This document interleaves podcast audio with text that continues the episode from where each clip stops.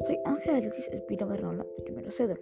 En esta oportunidad yo le vengo a hablar de las habilidades sociales y cómo influyen de manera negativa o positiva en nuestra vida cotidiana.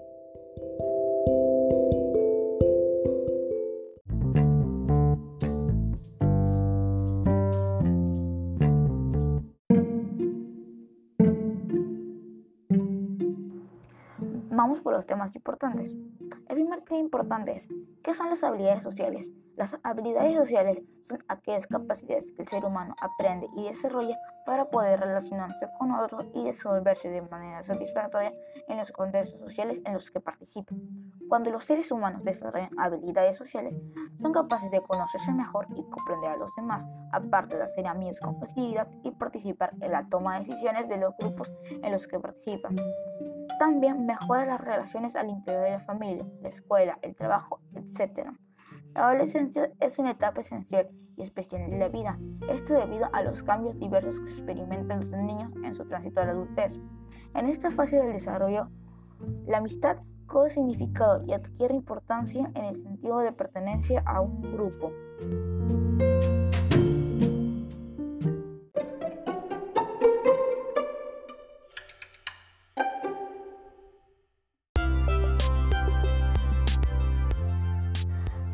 Pero dentro de las habilidades sociales también podemos encontrar otras cosas como la asertividad. La asertividad busca afirmar una identidad sin recurrir a la violencia. Para ser asertivo se requiere tener una buena autoestima. Si nos valoramos positivamente, seremos capaces de defender nuestros derechos, respetar a los demás. Tus derechos terminan donde comienzan los del otro. Ser consciente de las propias habilidades y limitaciones de nosotros mismos.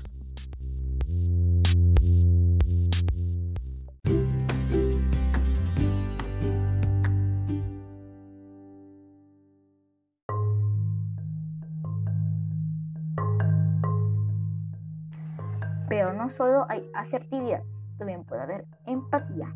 La empatía consiste en preocuparse, escuchar atentamente al otro y ponerse en su lugar de manera totalmente desinteresada cuando esta persona lo requiera. La empatía es importante porque reduce la autoestima de la persona que escucha y quien desea ser escuchada. Facilita llegar a acuerdos y trabajo en equipo. Favorece las relaciones interpersonales y brinda seguridad y confianza al adolescente para acercarse a una persona confiable y compartir una duda, miedo o problema que le pueda llegar a afectar.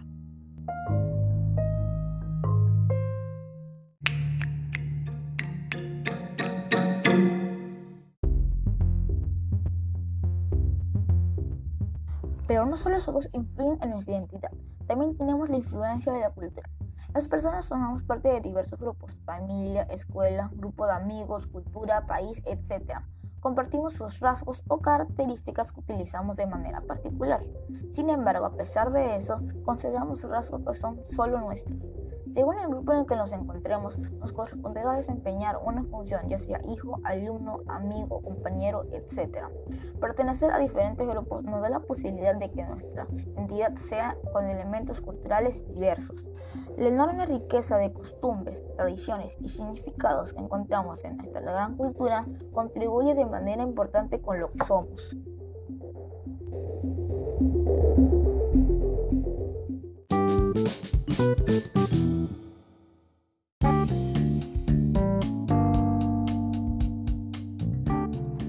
Ahora sí, vamos con la parte más importante de este podcast, que sería los grupos a nuestra edad. Ciertas características nos convierten en personas afines a otras, con quienes nos sentimos interesados en formar un grupo, ya sea por el sexo o la edad. La escuela nos brinda la oportunidad de reunirnos con personas de nuestra edad. También es posible contar con otros espacios en los que nos reunimos con adolescentes dentro y fuera de la familia, también en la comunidad. La convivencia con personas afines constituye un valioso espacio de aprendizaje en el que tenemos la oportunidad de considerar rasgos que nos harán una persona única. Aunque es posible que en ocasiones pertenecer a un grupo nos permite también la necesidad de adoptar algunas características de sus miembros, siempre tenemos la opción de elegir, de elegir con quién nos tenemos que contar y con quién no.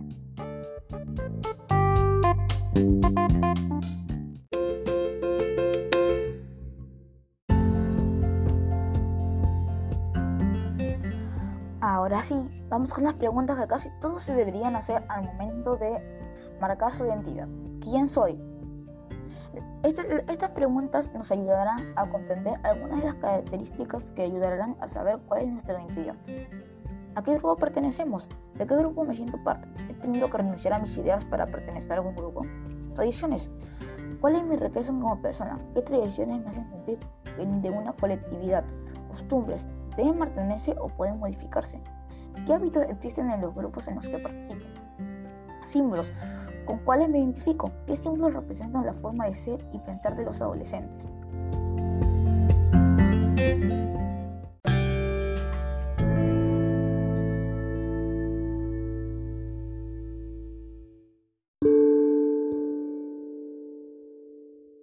Ahora, por último, me gustaría dejar un pequeño mensaje. Nuestra identidad no se construye de manera aislada, sino en el seno de la convivencia y la relación con otras personas. Además, esa identidad es histórica y se nutre con los acontecimientos que nos toca vivir en las diferentes etapas de nuestra vida. Por eso, cuando analizamos los elementos que nos caracterizan, tenemos la posibilidad de modificarlos y generar diferentes cambios.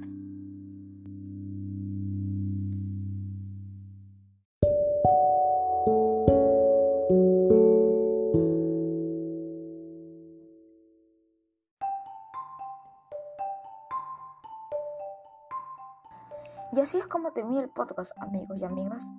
En esta ocasión yo le quiero dar muchas gracias al profesor Jesús Izarreta por darme la oportunidad de llegar a hacer mi podcast. Y quédense en casa. Adiós.